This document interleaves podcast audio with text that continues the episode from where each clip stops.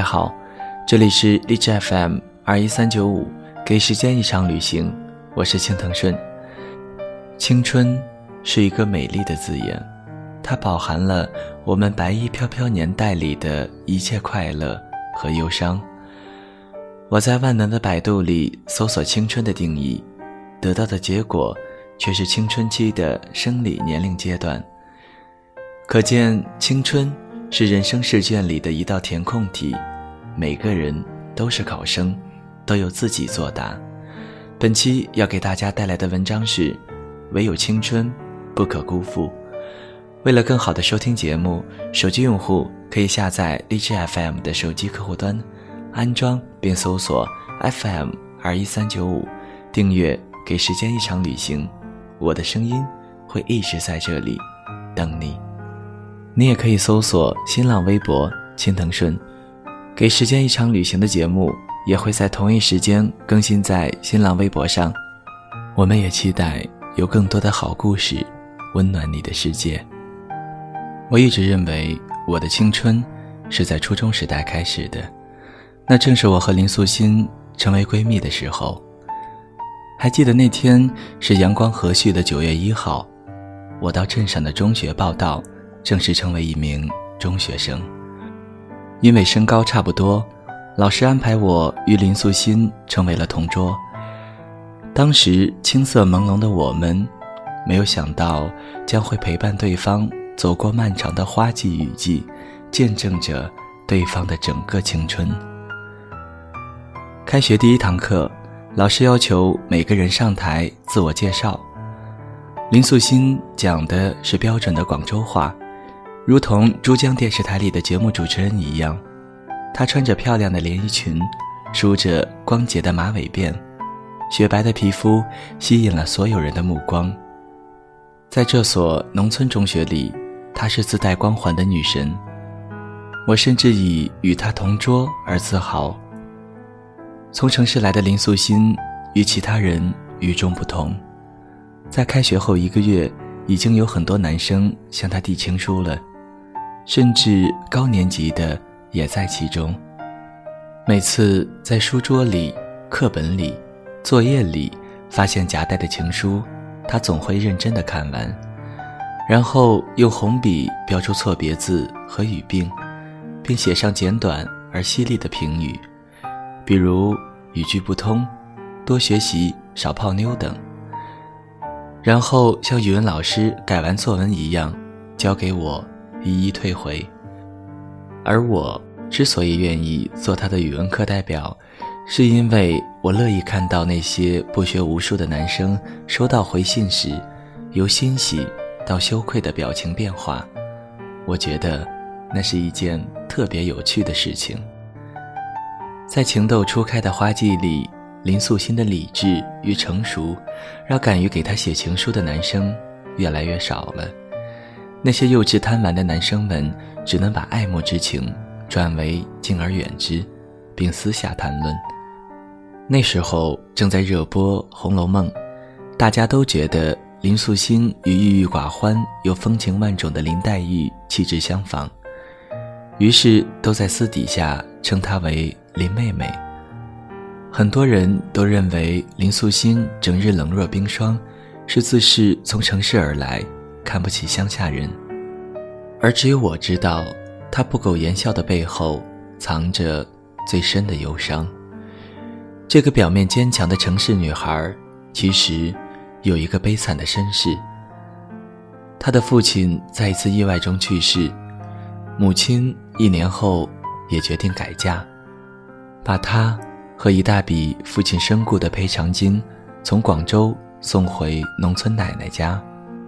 除了按月寄来抚养费，此后再无联系。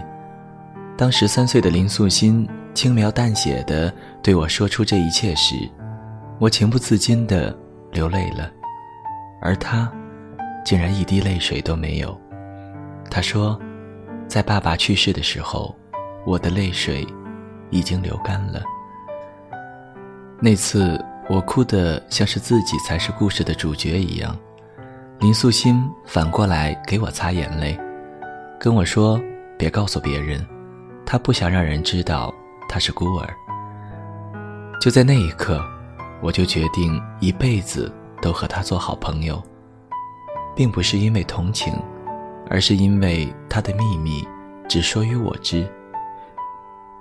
林素心因为在广州上的小学，基础知识非常扎实，每次考试都能够轻而易举地排在年级前三名，是名副其实的学霸。他尤其写的一手好作文，总在各种作文比赛中获奖。有一次，他参加了一个关于书香节的征文，获得了一等奖，并且拿到了二百块钱的奖金，在当时对我们来说算是一笔巨资了。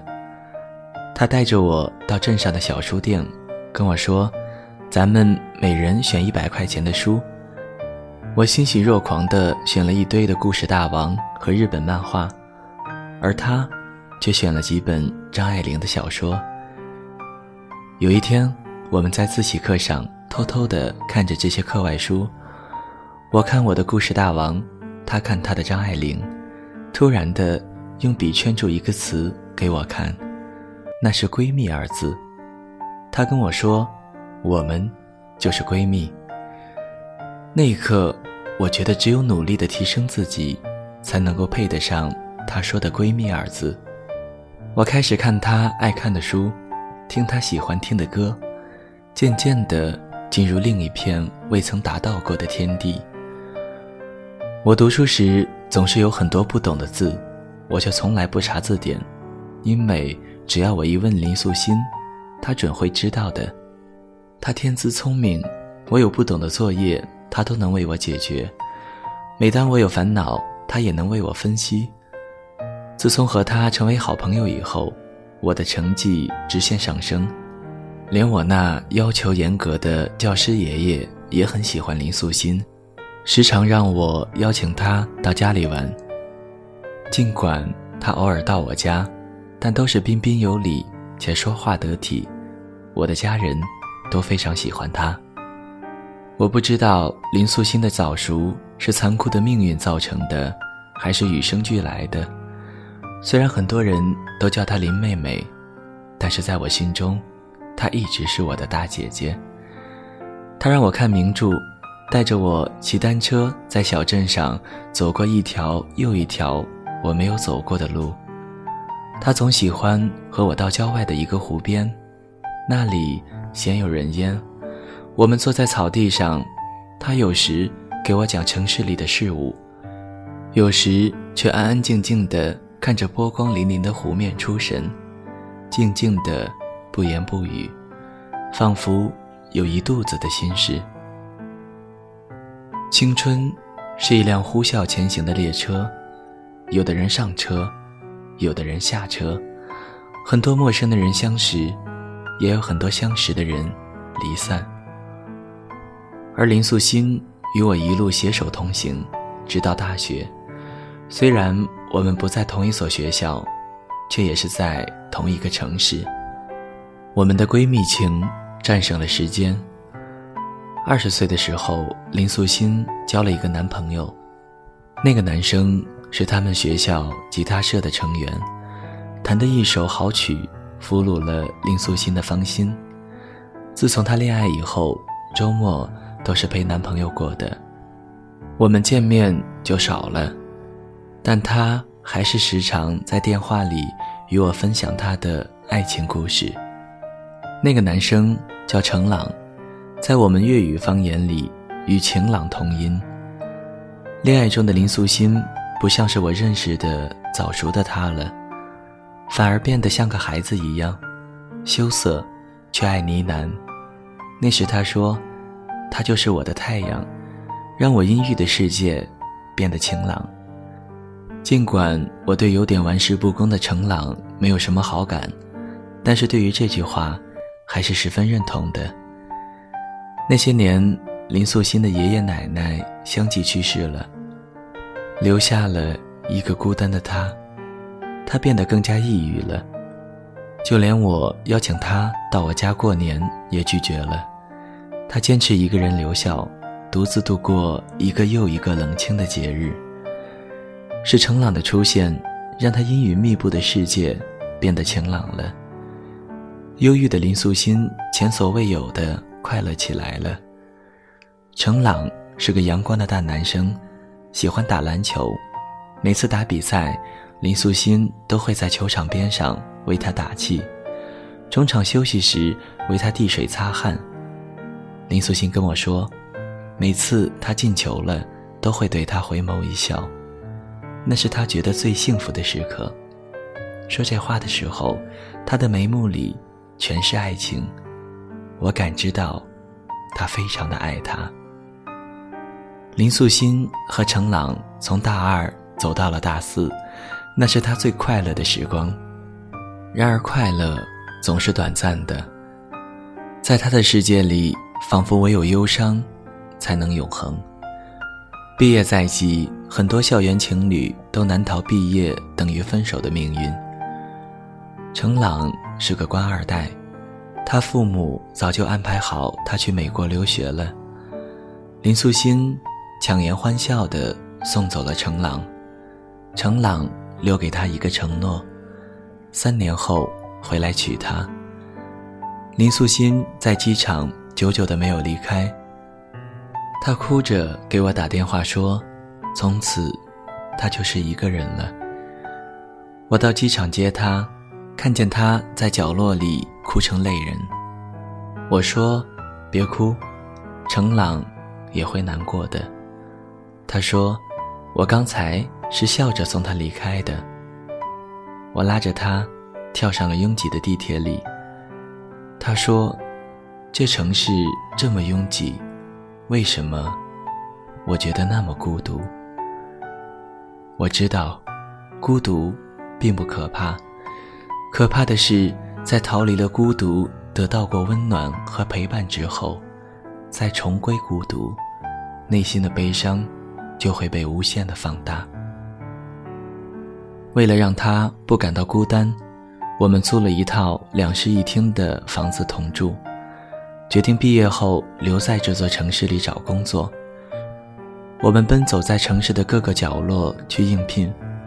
我进入一间广告公司工作，而他却选择了一个与他专业不符的外贸工作，因为外贸公司的 HR 说，这岗位将有机会到美国出差。然而，天意弄人，上班不到两个月，林素心发现自己怀孕了。验孕棒上的两道杠让我们措手不及。我提议告诉大洋彼岸的程朗，毕竟，是他的孩子，是去是留，他都应该负责。而林素心坚决不让我告诉程朗，他说，不想影响他的心情和前程。我问他什么时候去做流产，他却坚定地告诉我：“我要生下来，这是程朗与我的爱情结晶，这也是我唯一的亲人了。”我很惊讶地质问他：“你知道做未婚妈妈有多大的压力吗？”我不同意。我知道，我不能同意，因为我并不确定三年后程朗。会真的回来娶她？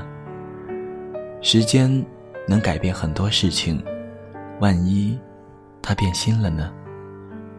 可是我终归还是拗不过他，在他强硬的坚持和哭泣的哀求下，我无话可说了。他说，他父亲的身故赔偿金还有一部分存在银行里，拿出来足够把孩子生下来了。在肚子没有凸起之前，他辞职了，一心在家里养胎。然而远隔重洋的他们，心也仿佛渐渐的疏远。万水千山，终究让他们的隔阂渐起，煲电话粥的时间也越来越短，最后甚至几天都不再联系。林素心一直对他隐瞒着怀孕的消息。他毫不知情，直到最后分手在无声无息中默认。林素心心意已决，她要把这件事成为永远的秘密。她的小腿一天比一天肿，经常呕吐，各种人身反应让我非常不安心。于是我们请来了一个昂贵的月嫂，在月嫂的悉心照料下，她的身体好多了。在一个秋意渐浓的日子里，诞下了一个小女婴。林素心饱受痛苦，可是看着这个长得酷似程朗的小婴儿，她笑得很美。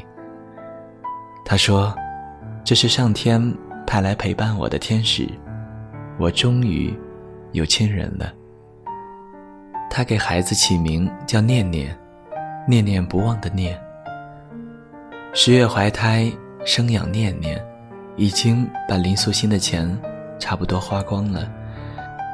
在念念一岁半的时候，素心决定把孩子寄养在托儿所里。她重返职场，为了赚更多的钱。她工作总是很忙，老是加班，很多时候都是我下班后去接念念回家。念念日渐长大，变得精灵可爱。有一天。他问我，他爸爸在哪里？为什么其他的小孩子都有爸爸，而他没有？我不知道该如何作答，只能给他买一支棒棒糖，塞住他满嘴的问题。随后，我把这事儿告诉了林素心，她把念念抱在膝上，很认真地跟他说：“念念，你是有爸爸的，只是你爸爸去了美国。”等你长大了，他就回来了。此时，程朗已经出国有四年了，早就过了那个三年之约，而他杳无音讯。我开始忧心念念的将来。再次见到程朗是一个偶然的机会，我与林素心、念念在一间新开的餐厅吃饭，庆祝念念准备上幼儿园。调皮的念念像小白兔一样蹦蹦跳跳，一不留神便撞上了正在端着酒瓶的服务员。酒瓶落地的声音聚焦了所有人的目光。就在这一刻，程朗看见了正在赔礼道歉的林素心和吓哭了的念念，而我看见了程朗。看着这做梦也想不到的场面，我一时间不知道该怎么办。便想着带着林素心和念念离开，然而，已经太迟了。程朗已经走到他们跟前，他没有说话，只是目光直直地看着林素心怀里的孩子，而林素心也一时讲不出话来。念念突然就不哭了，气氛非常的尴尬和让人不安。后来。还是念念解了围，她稚嫩的童声说：“妈妈，我要吃蛋糕。”程朗回过神来说：“素心，好久不见。”林素心点点头说：“四年多了。”我们四人在卡座里坐了下来。程朗说：“这些年，你过得好吗？没想到你孩子都这么大了。”林素心。没有抬头，淡淡的说：“还好。”林素心教念念叫叔叔。精灵古怪的念念说：“叔叔，你从哪里来？”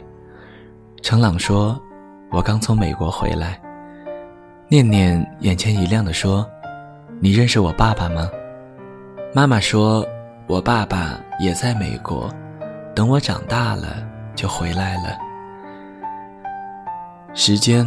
突然静止，仿佛岁月是一部黑白胶卷，不停的回放，回到每个人初见的时候，脸上都笑颜如花。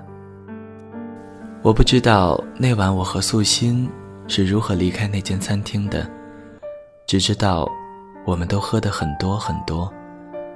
程朗早早的就离开了，说不清是愧疚，还是无言面对。我对林素心说：“我的好闺蜜，心心念念，不一定有回响。这么多年，你经历的，只有你自己能懂。”素心始终都没有回应我，不知道是醒着，还是醉了。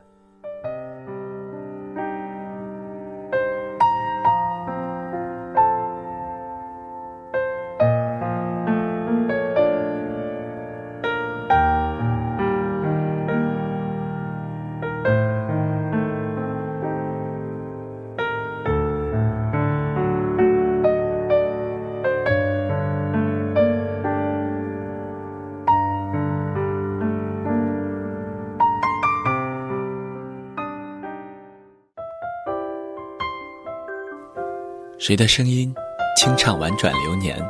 谁的双手挽起千年不变的誓言？用音乐品味生活，用音符记录感动。我的声音会一直陪伴在你的左右。